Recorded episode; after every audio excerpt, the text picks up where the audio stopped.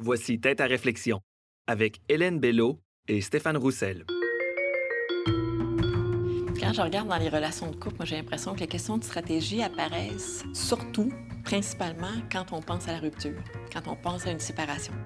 Hélène Bello est professeure titulaire à l'INRS. Elle s'intéresse particulièrement à la sociologie de l'amour, de la famille, du couple et de l'usage social de l'argent. Elle a entre autres coécrit un livre, L'amour et l'argent, guide de survie en 60 questions.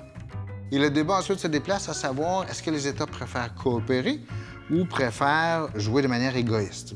Stéphane Roussel, quant à lui, est professeur titulaire à l'ENAP, l'École nationale d'administration publique.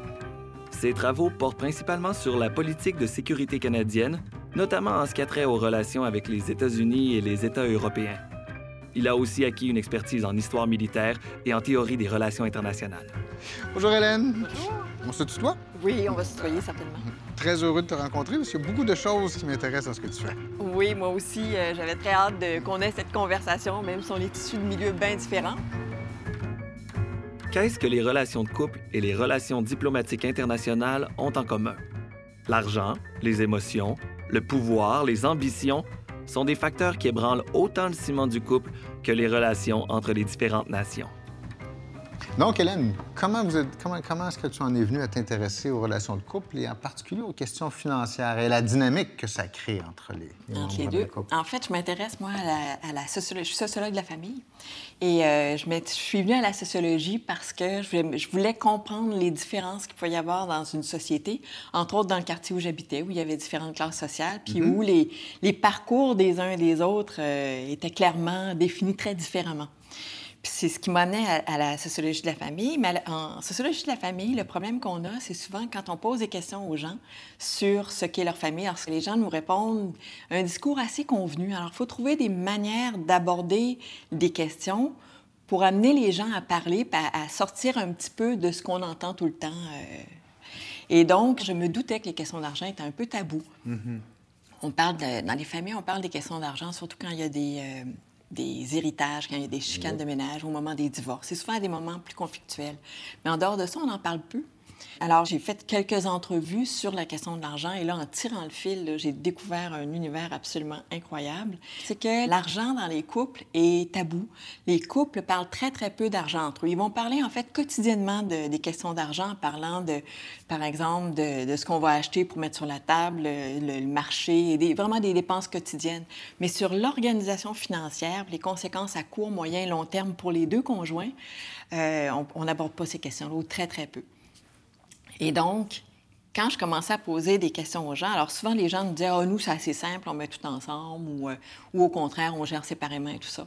Et plus je posais des questions dans les entretiens sur la manière dont les gens fonctionnent, comment les décisions se prennent, les gens prennent conscience d'un paquet d'affaires, puis parfois en entrevue, ils me disaient en fait, au milieu de l'entrevue ou à la fin, mais j'avais pas réalisé quand ce que je t'ai dit au début puis ce qui se passe dans les faits, c'est différent. Fait qu'il y a vraiment une, une différence souvent entre ce que les gens pensent qu'ils font au niveau de l'argent au sein de leur couple puis ce qu'ils font dans la réalité. Alors, c'est un vrai ré- révélateur de, des transformations euh, du couple, en fait. Mais a- donc, il y a des relations de pouvoir, j'imagine, très fortes au sein du couple liées aux revenus et liées à la gestion de Oui, mais j'en parlerai pas dans ce sens-là, au sens où euh, souvent dans un couple, il y en a un qui gagne plus que l'autre. Alors celui qui gagne le plus va souvent trouver des manières, surtout quand les écarts sont grands, euh, il va trouver des manières pour donner accès à l'autre.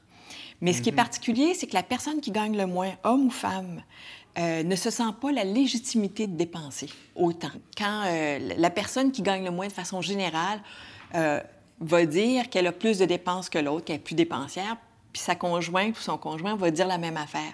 Puis la personne qui gagne le moins va dire Ah, Moi, j'ai moins de dépenses, je suis adepte de la simplicité volontaire, j'ai pas beaucoup de besoins.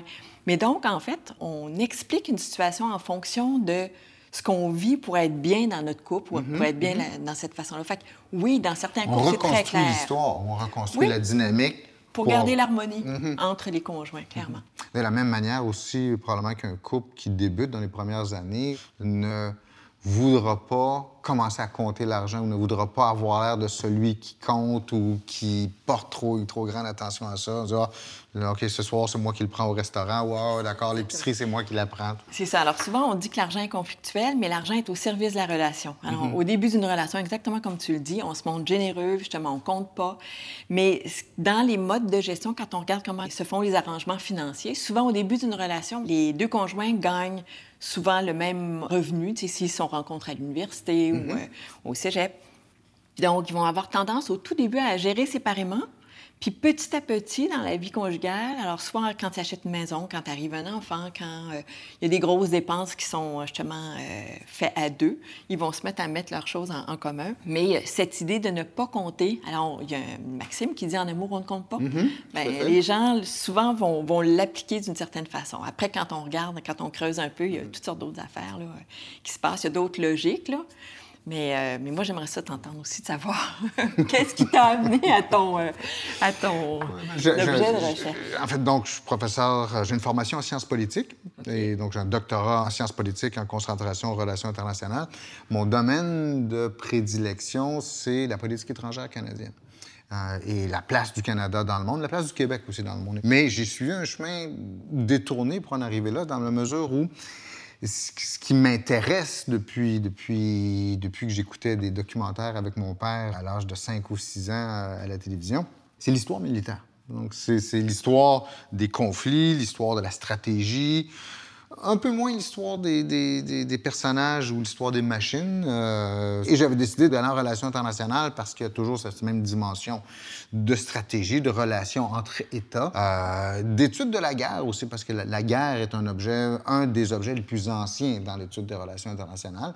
Et c'était aussi peut-être plus actif comme domaine que l'histoire. Mais je pense que je suis un historien manqué quelque part. que j'aurais adoré faire. Et euh, qu'est-ce qui t'intéresse dans la guerre? Qu'est-ce qui t'intéresse dans, dans toute cette question de stratégie? Euh, précisément un peu ce qu'on voyait autour du jeu, c'est-à-dire cette idée de quelles sont les manœuvres à faire pour obtenir ce que l'on veut et de le faire face à une autre volonté. C'est-à-dire que la stratégie, euh, c'est pas simplement l'art de faire des plans. En fait, au contraire, c'est d'être capable de tenir compte de ce que l'autre ou ce que l'on croit que l'autre pense et euh, de faire des calculs en, ce plan-là. En histoire militaire, souvent, quand on va considérer qu'une bataille est une grande victoire, c'est bien souvent qu'un des deux adversaires parvient à pousser l'autre à faire ce qu'il ne devrait pas faire ou à commettre une erreur. En fait, les, grandes victoires ne sont pas tellement des, traits de génie que des erreurs commises par un des protagonistes.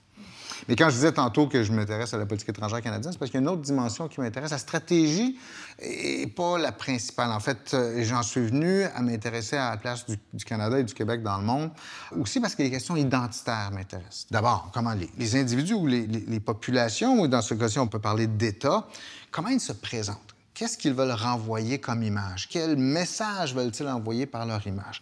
Et plus intéressant, ça devient un jeu de miroir. Comment s'imagine-t-on que les autres nous perçoivent? C'est-à-dire, quelle image je crois que je donne à, l'autre?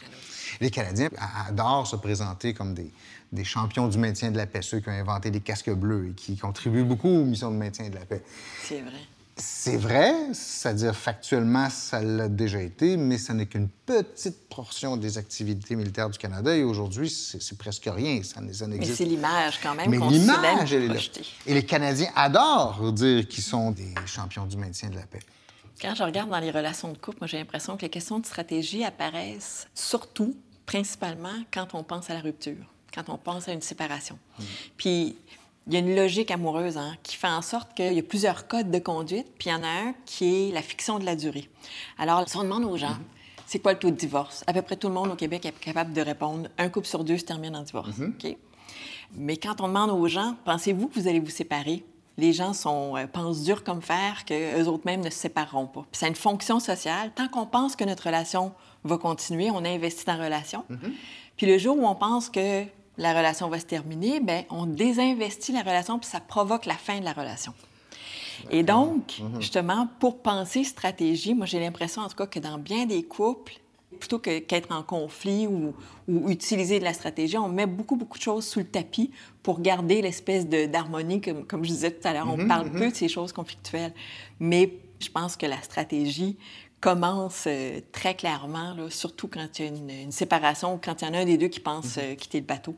As-tu l'impression que les gens dans les, dans, en relations internationales, les pays ont des moments où on s'entend tellement bien qu'on qu'on laisse un peu la stratégie de côté? Déjà, en partant, on, fait face à un problème, c'est-à-dire que ceux avec qui je travaille n'existent pas finalement. C'est-à-dire que l'État québécois ou l'État canadien n'existe pas. On peut aller à Québec et tenter de... On peut voir le premier ministre, on peut voir le représentant de l'État, on peut voir les édifices où sont situés les fonctionnaires. Mais l'État québécois, lui, n'existe pas. Pas plus que l'État canadien. C'est une idée, en fait. C'est une construction sociale, c'est-à-dire il n'existe que parce que tout le monde accepte de croire que ça existe. Et on s'y conforme parce que tout le monde accepte de croire que cette créature-là existe. Mais ce qu'on a tendance à faire, c'est de prêter à cette créature, somme toute imaginaire, des caractéristiques qui bien souvent sont celles des individus on va souvent estimer qu'un État est rationnel. Parce que pour faire de la stratégie, il faut être capable de faire des calculs, il faut connaître son objectif. Donc, deux caractéristiques importantes de la rationalité, donc l'intérêt qu'on cherche à défendre et les calculs coûts-bénéfices pour l'atteindre. Donc, cette créature qu'on appelle l'État est capable de faire des calculs coûts-bénéfices.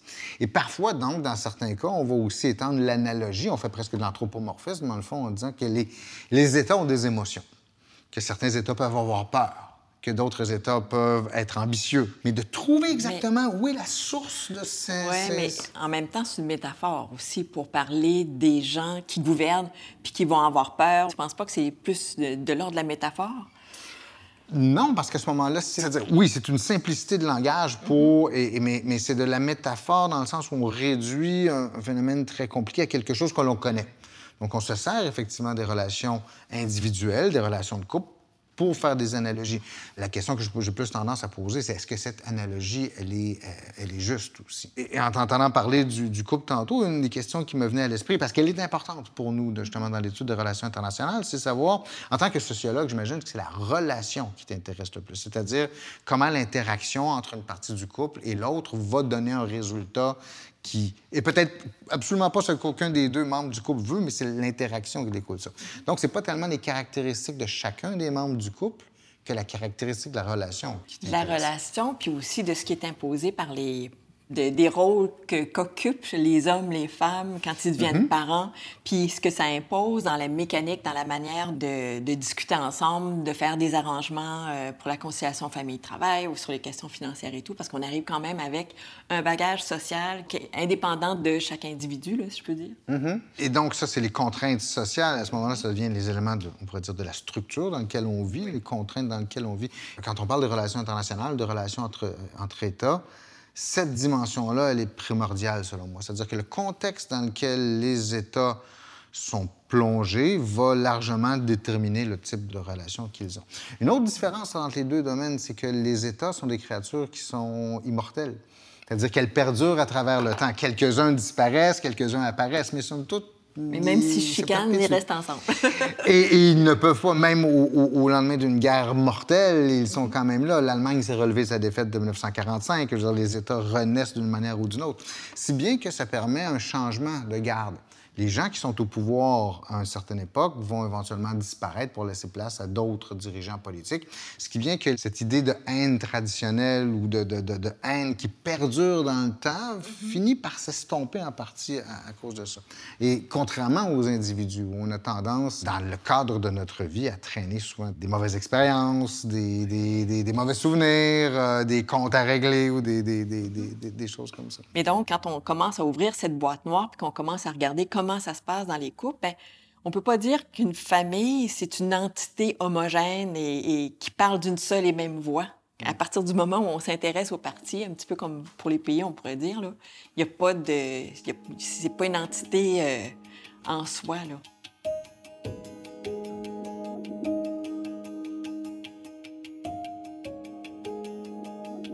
Mais ton objet d'étude a évolué beaucoup au cours des 50 dernières années. C'est-à-dire que j'ai été élevé par mes parents étaient psychologues. Ils se sont séparés où j'étais très jeune. Et ma mère, comme, comme psychologue, à l'époque, une des premières, en fait, à avoir son doctorat au Québec, avait quand même un bon revenu. Et c'était probablement parmi les premières générations où on pouvait voir, sauf de rares exceptions, la femme euh, qui avait un revenu aussi, sinon, ben, aussi important, sinon supérieur à celui de son mari. Donc, c'est quelque chose, il me semble, qui a dû évoluer énormément au cours des... Bien sûr, bien sûr, c'est énorme. Oui, oui, il y a eu beaucoup de changements, mais il faut voir aussi qu'à une autre époque, les femmes, en fait, il n'y avait pas beaucoup d'argent sonnant quand les gens étaient à la campagne. Ils échangeaient, ils faisaient du troc, ils échangeaient de la nourriture euh, euh, sur les marchés, des œufs, euh, puis tout ça. Et les femmes avaient une place extrêmement importante dans cette économie. Mm-hmm, mm-hmm. C'est en arrivant en ville, puis quand on a eu cette idée aussi où les femmes devaient rester à la maison. D'ailleurs, ça, c'est intéressant parce que les statistiques qu'on a sur les femmes qui travaillaient dans les années 20, 30, 40, on n'est pas sûr de la validité parce que c'était pas bien vu qu'une femme travaille. C'est l'homme qui devait la faire vivre. Donc, on ne sait pas dans les industries combien de femmes mariées euh, étaient là en réalité. Là. Mais ça a évolué, puis surtout justement dans les dernières années. Mais on a cette idée au Québec particulièrement que les hommes et les femmes gagnent le même revenu. Mais euh, quand on regarde, quand on creuse un peu les statistiques, on s'aperçoit en fait qu'il n'y a, pas tant de femmes que ça qui gagnent plus que leur conjoint. C'est 17% pour les données de 2016. Alors, 17 des femmes avec enfants qui euh, gagnent plus que leur conjoint. En fait, qui gagnent plus de 65% du revenu du ménage. Alors, c'est quand même pas énorme, surtout quand arrivent les enfants. c'est ça qui est particulier. Uh-huh.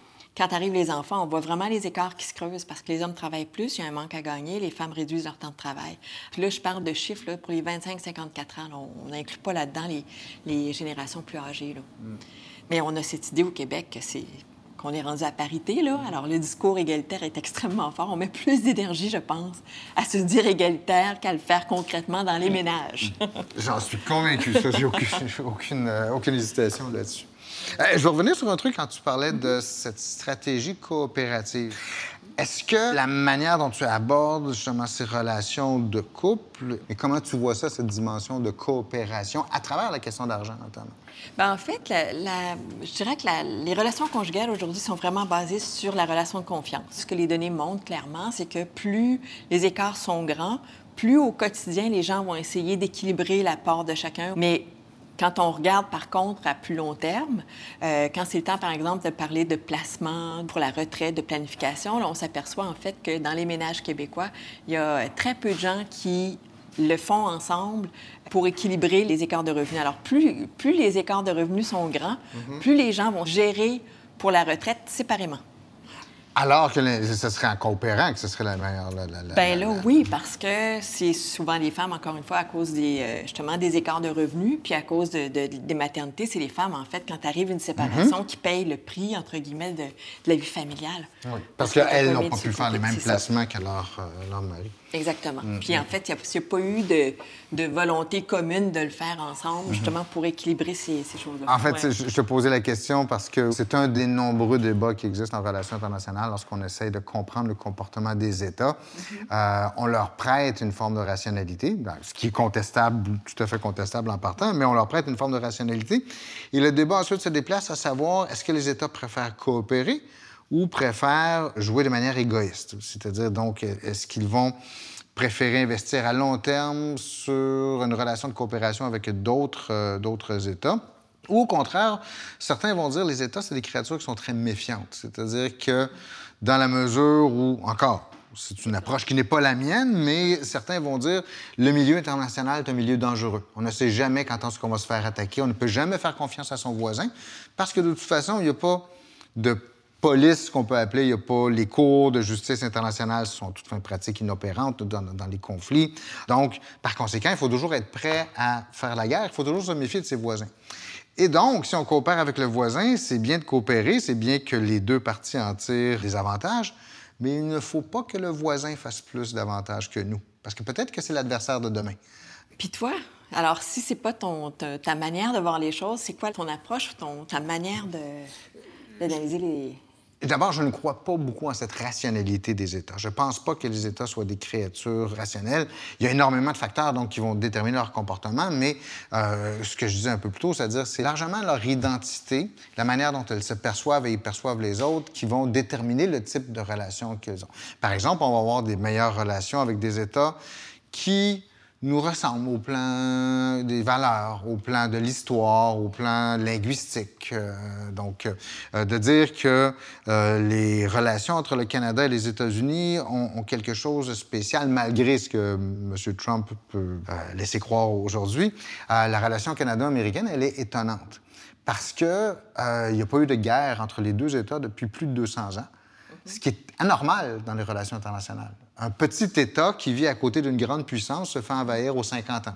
Les Européens ont peut-être évolué maintenant euh, euh, depuis, mais donc le Canada a réussi à échapper à, euh, à ça.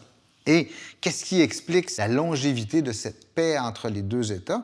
Certains vont dire c'est l'interdépendance économique, ce que je ne crois pas, parce qu'elle, somme toute, elle ne date que du début du, 20e siècle. Il faut remonter plus, plus tôt que ça. Mm-hmm. Ce qui, selon moi, est peut-être plus important, c'est le fait que ces deux États-là, ces deux sociétés-là, sont si proches culturellement, linguistiquement, ce sont deux sociétés majoritairement anglophones. Mhm. Euh, ils ont une histoire commune à travers l'Empire britannique, si bien qu'ils ne se considèrent pas nécessairement comme des étrangers.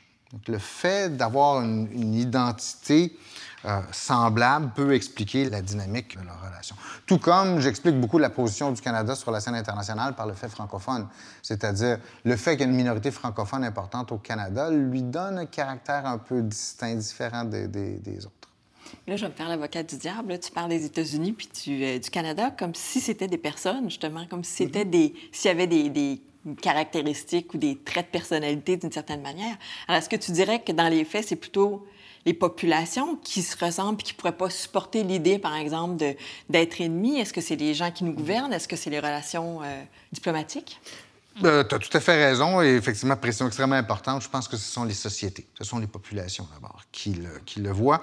Et parce que je pense que les dirigeants politiques ne sont que l'émanation de la société qui les, qui produit. C'est-à-dire qu'on se, on se donne le dirigeant politique euh, qui correspond aux attentes, aux besoins du moment, aux nécessités réelles ou perçues du moment. Je ne pense pas que Donald Trump soit actuellement un accident aux États-Unis. Il, témoigne d'un phénomène qui se produit actuellement aux, États-Unis, un changement dans la société américaine. Et c'est pour ça que j'ai souvent tendance à dire aux gens, oui, moi, c'est pas Trump qui m'inquiète, c'est le Trumpisme. C'est-à-dire le phénomène qui l'a fait.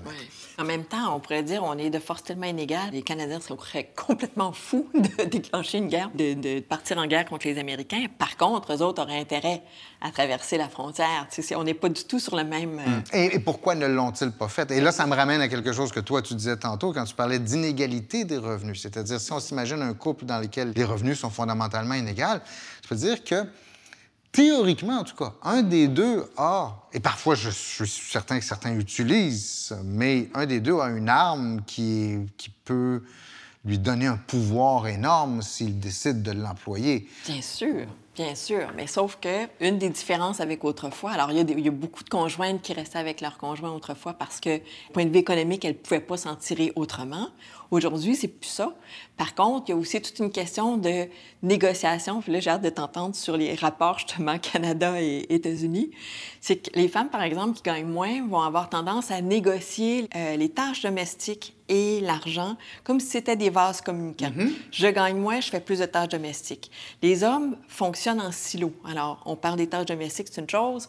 On va parler des questions d'argent, c'en est une autre. Puis la preuve de ça, c'est que quand les femmes gagnent plus que leurs conjoints, les conjoints ne se mettent pas à faire plus de tâches domestiques, on va engager une femme de ménage. Puis statistiquement, c'est très, très clair. Mais donc, si on revient aux questions Canada-États-Unis, est-ce que justement le fait qu'économiquement, on soit beaucoup moins fort. Alors, qu'est-ce qui explique justement le, fait que les Américains ne nous aient jamais envahis? Est-ce qu'il y a quelque chose que le Canada leur apporte c'est sûr qu'on apporte, c'est comme une frontière géographique, j'imagine, mais qu'est-ce qu'on apporte aux États-Unis qui fait en sorte qu'ils nous laissent tranquilles? Euh, c'est un des, mystères, je pense, dans les relations internationales du Canada. Il y en a quelques-uns comme ça. Les gens me disent qu'est-ce qu'il y a en politique étrangère canadienne. On a quelques mystères comme, celui-là. Un des premiers éléments de réponse, c'est de dire qu'il n'y a pas lieu de. C'est-à-dire qu'il n'y a pas lieu pour les États-Unis de vouloir que ce soit s'emparer militairement du, du, Canada ou de contrôler le territoire. D'abord parce qu'ils ont un accès à l'économie canadienne qui fonctionne très bien. Ils peuvent avoir accès aux ressources, c'est-à-dire les, les acheter comme ça se ferait sur un marché intérieur. En bien des cas, on pourrait dire l'économie nord-américaine, c'est un, vaste marché intérieur.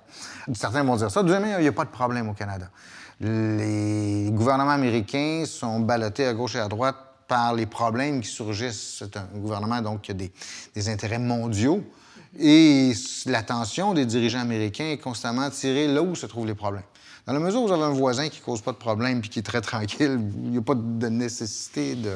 On ne s'est jamais retrouvé dans une situation où les États-Unis devraient intervenir au Canada. J'imagine que si les États-Unis essayaient de, conquérir le Canada, il y en a, d'autres pays qui se lèveraient puis qui essaieraient. En fait, ça serait une guerre mondiale probablement. Là, c'est pas sûr que les, la France, que les, pays du Nord euh, euh, seraient d'accord pour laisser le Canada se faire envahir. Penses-tu? Malheureusement, je pense pas que. Tu penses qu'il Non, c'est-à-dire, c'est-à-dire d'une part, si les États-Unis, pour des raisons que j'ai la difficulté à imaginer, mais décidaient de s'emparer du, territoire canadien, ce serait pour le reste du monde un fait accompli. C'est-à-dire que l'Amérique du Nord étant isolée de l'Europe ou de l'Asie, d'avoir tu penses même pour l'URSS, ben, justement avec mm. tous les, enjeux qu'il y a sur le, au nord du Canada, sur les territoires, tu penses que ça serait pas une menace pour... Euh, ça serait, ça serait un, probablement une forme de déséquilibre, mais je pense que ni les Russes, ni les Européens, ni les Chinois n'ont les moyens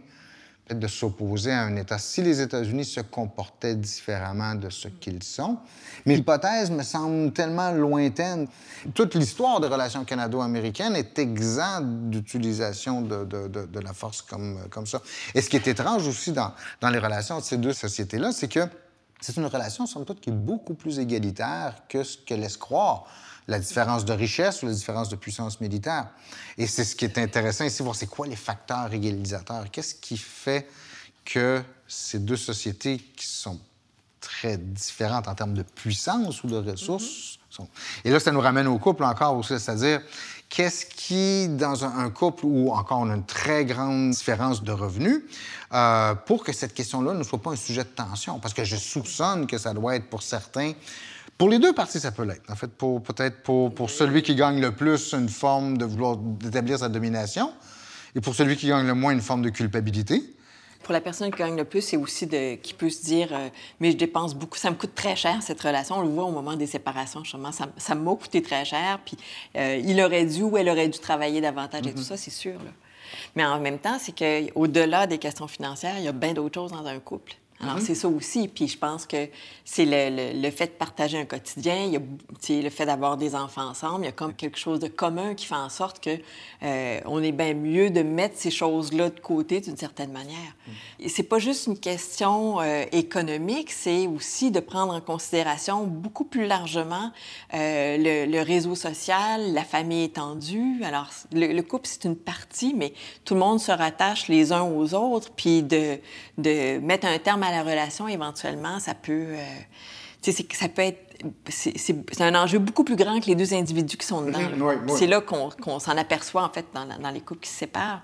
Mm. C'est la relation avec les, beaux-parents, c'est la relation des, euh, des grands-parents avec les petits-enfants. Mm-hmm. Puis quand les couples se décomposent, se recomposent, parce que maintenant, il y a, il y a beaucoup de décomposition et recomposition, bien, ça complique les relations pour tout le monde. Donc... Mm. Euh, je pense que ça reste actuellement, même encore aujourd'hui, un des principaux idéaux qu'ont les individus, c'est d'être en couple, d'avoir une famille. Alors, quand on pose des questions sur les valeurs, là, c'est la famille est en tête de liste, même mm-hmm. avant le travail.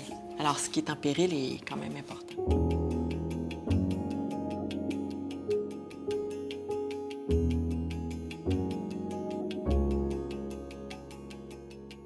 J'enseignais il y a plusieurs années un cours sur les causes des guerres et sur la dynamique des conflits. Et pour faire comprendre un peu à mes étudiants certains concepts, j'utilisais des analogies avec la relation de couple, c'est-à-dire c'est quoi la cause ou l'étincelle d'un conflit, puis c'est quoi l'enjeu réel, souvent qui n'est pas le même euh, du tout. La dynamique d'escalade, de, spirale, en fait, qu'on retrouve entre les États ou entre des partis armés et, jusque, dans le couple. L'intervention des tiers qui vont vouloir se mêler quand on, cherche à rallier euh, nos, alliés pour venir nous soutenir. On a exploré beaucoup la psychologie individuelle des dirigeants politiques. On a exploré beaucoup les, populations, les groupes au sein de l'État, on a exploré la notion d'État elle-même euh, et des facteurs comme l'économie, tout ça, mais on a très peu tenté d'aller chercher dans les solutions ou dans la manière dont on gère les conflits de couple, on, s'inspire somme toute assez peu de ça en relation internationale. À ma connaissance, en tout cas. Mais en fait, toute la question de la médiation Alors, quand il y a des ruptures conjugales, maintenant, on a des médiateurs, mais il y a de la médiation en droit, il y a de la médiation, justement, euh, entre les pays. Puis j'imagine que là, il y a vraiment des, euh, des liens euh, à faire sur la manière d'intervenir quand tu as, deux parties qui s'opposent, mm-hmm. que ce soit un couple, que ce soit entre deux pays. Donc, c'est des choses qu'on fait en couple qu'on ne fait pas, qui, en fait, qui est une logique, mais vraiment une logique qui est différente de la logique du marché. Dans la logique du marché, tu défends tes intérêts personnels. Mm-hmm. Dans un couple, en fait, il y a cette idée, un des codes, c'est que l'autre et le couple doivent passer avant tes intérêts personnels. Autrefois, on pouvait dire, par exemple, qu'un bon parti pour une femme, c'était un homme qui pouvait la faire vivre, puis qui, ne passait pas trop de temps à taverne non plus, mm-hmm. puis qui abattait pas, mettons. Alors qu'aujourd'hui, un bon parti, c'est pas quelqu'un qui va te faire vivre. Alors, les questions d'argent sont, sont, différentes. Alors, il y a plusieurs codes. Il y a justement mm-hmm. le, fait que l'autre et le couple doivent passer avant les intérêts personnels. Il y a l'idée aussi qu'on doit investir au quotidien. Alors, très euh, concrètement, il faut entretenir la relation de couple euh, pour qu'elle dure, parce que si on ne l'entretient pas, à un moment donné, on finit par se séparer. La question de la confiance, la question aussi de la communication. En fait, cette idée que si on communique, on peut venir à bout de tous les problèmes. Alors que dans les faits, il y a des fois où il y a des choses qui séparent les gens, puis tu as beau communiquer, là, mhm. ça, ne marche pas, ça marche pas. Mais ça fait partie de cette logique du rapport amoureux. Puis cette logique a une, importance très grande dans la gestion de l'argent, puis dans justement, est-ce qu'on va se prêter de l'argent, est-ce qu'on va se, mhm. euh, se, soutenir financièrement l'un l'autre. Euh, puis alors, c'est une série de codes, en fait, qui sont vraiment interreliés, puis qui est une logique qui est essentielle à la vie en société.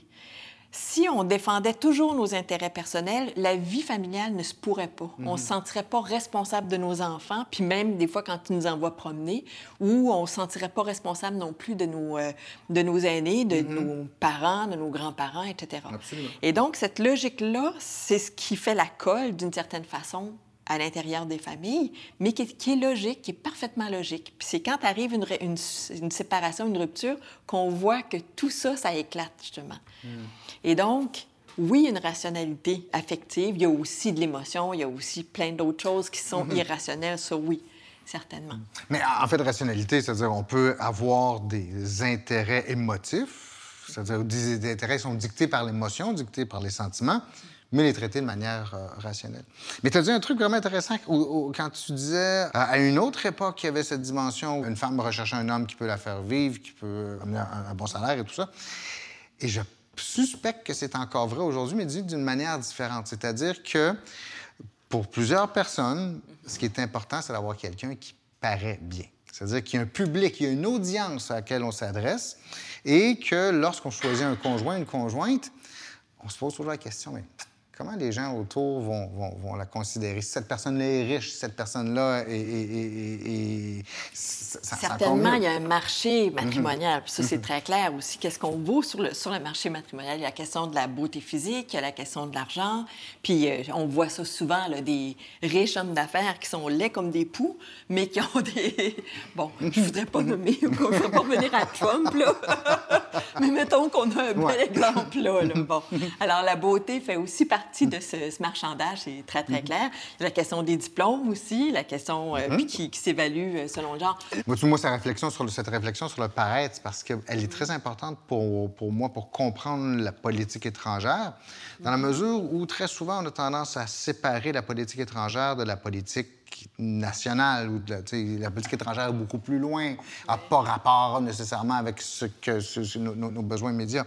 Mais en fait, ce, lien-là, il est, très fort dans la mesure où on peut largement expliquer des décisions ou des comportements d'un État sur la scène internationale, alors qu'en fait, les dirigeants politiques s'adressent à leur population. Bon nombre de choses que Trudeau a fait sur la scène internationale au cours de ces quatre ans visaient non pas les auditoires étrangers, ils visent les Canadiens. C'est-à-dire qu'ils sont là pour euh, que les Canadiens soient fiers de leur pays, qu'il y ait un sentiment d'appartenance, qu'on dise qu'on a un bon premier ministre qui nous représente bien à l'étranger, on est fiers de lui. Euh, et tout ça. Et surtout que les relations internationales, la diplomatie, parce que je sais que c'est une, question qui, t'intéresse, euh, la, diplomatie est en, bonne partie conformiste. C'est un milieu extrêmement conformiste où on respecte les, usages, les conventions à la lettre. Chaque mot est pesé, chaque attitude est pesée. Qu'est-ce qui se passe, euh, oui, quand il y a des diplômes diplomate, justement, est-ce qu'on décide d'envoyer une diplomate dans un pays où les droits des femmes sont, mm-hmm. sont bafoués? Qu'est-ce qui se passe? Puis surtout, en fait, en politique, on le voit beaucoup, puis c'est même comme ça, je pense, encore au Québec. Là. Tout le, système a été fait pour des hommes qui partent en politique. Et, donc, il y a des rencontres avec les conjointes. Mais qu'est-ce qui se passe quand les rôles sont inversés? Hmm. Et je dirais, en politique, tout, quelque part, est message et, est, calculé pour renvoyer une, certaine image. En diplomatie, en tout cas, on va, on va dire, mais c'est vrai, aussi en, politique. Mais en diplomatie, par exemple, le fait d'envoyer volontairement euh, ou d'avoir une, attitude par ses vêtements ou des choses comme ça. Je pense euh, à la ministre des Affaires étrangères suédoise qui est allée visiter l'Arabie saoudite et de manière très ostensible n'a pas couvert sa chevelure comme le veut la tradition là-bas. C'est clairement un message. À qui il s'adresse? Probablement pas aux Saoudiens, parce que les Saoudiens ne seront pas réceptifs à ce message-là. C'est beaucoup plus, exactement, à la population suédoise, européenne, de dire, regardez, Regardez ce que nous, on fait pour le droit des femmes. Regardez comment on ne se laisse pas imposer par des euh, traditions obscurantistes qui réduisent la, femme dans une condition. Et comment tu euh, expliquerais justement euh, le séjour de notre premier ministre? M. Trudeau, M. Justin Trudeau, oui. En Inde avec toutes ces... Mhm. Justement, quand il s'est fait prendre en photo avec toutes sortes d'accoutrements. C'était précisément ça. Encore, je pense que Trudeau et son gouvernement ont été élus, entre autres, sur ce message de diversité. Ils ont été très cohérents là-dessus, c'est-à-dire que l'importance, taper le clou... Ils l'ont fait dès la campagne électorale de 2015, en fait, où, il y avait ce débat savoir est-ce qu'on peut voter à visage euh, voilé. Et leur position était très claire là-dessus aussi. Euh, Trudeau a probablement, c'est pas entièrement de sa faute. Il en fait un petit peu trop. C'est comme peut-être peut-être qu'il aurait Too much, là. c'est ça, ça devient effectivement ridicule comme ça l'est euh, devenu. Mais il faut dire à sa défense que, en fait, c'est à moitié à sa défense, on va dire, parce que ce n'est qu'une petite fraction du temps où il était habillé. C'est sûr, c'est sûr.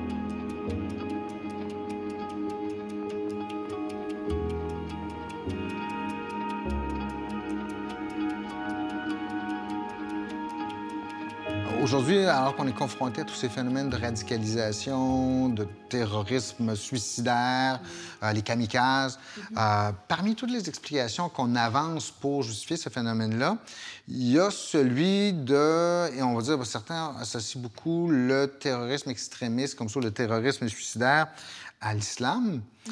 en disant que cette pépinière de candidats au suicide vient de la frustration sexuelle, vient de l'absence de couple ou vient de, la difficulté que, pose l'islam contre une, ces sociétés occidentales qui sont au contraire très permissives sur la, question de la sexualité. En fait, c'est une, c'est une façon très psychologique de l'expliquer. Dans les, les explications qu'on entend actuellement encore beaucoup, c'est que c'est non seulement une radicalisation sur les, sur les thèmes religieux, mais c'est aussi un antiféminisme. En fait, c'est la perte que ressentent certains hommes euh, du statut qu'ils ont dans une société. Et donc, euh, c'est leur privilège. Alors, ça passe par la radicalisation, mais souvent, on peut associer une sorte de phénomène euh, chez ces mêmes individus, justement, perte de contrôle ou de situation dans laquelle ils étaient. Alors, on remet en question leur rôle de dominant, finalement, puis c'est sur tous les plans que ça se... Mais donc, des phénomènes comme le masculinisme, les incels, donc les célibataires involontaires, euh, ces mouvements donc, assez radicalisés d'hommes qui attribuent tous les maux de l'humanité aux femmes, est-ce que tu considères que c'est quelque chose de nouveau suite à l'évolution du rapport au sein du couple, notamment sur le plan économique, le fait que l'homme ait perdu cette place traditionnelle de pourvoyeur? Ben, en fait, je, non, en fait, je dirais pas que c'est nouveau. Euh, j'ai l'impression que ce sont des phénomènes. Tu sais, le féminisme existe depuis euh, plus de 100 ans. Là. En fait, je ne saurais pas l'expliquer. Là. Il y a d'autres, euh, certainement d'autres sociologues qui seraient mieux placés que moi pour expliquer ces, ces phénomènes-là. Mais euh, je pense qu'il y a des choses convergentes des fois. Il y a des phénomènes qui, qui explosent ou qui, qui émergent à cause de, d'enjeux sociaux, politiques, etc., qui, qui, prennent de plus en plus de place. Mm-hmm. Mais c'est probablement des phénomènes convergents, là, certainement. Mais est-ce que c'est parce que la place des femmes a changé dans le couple?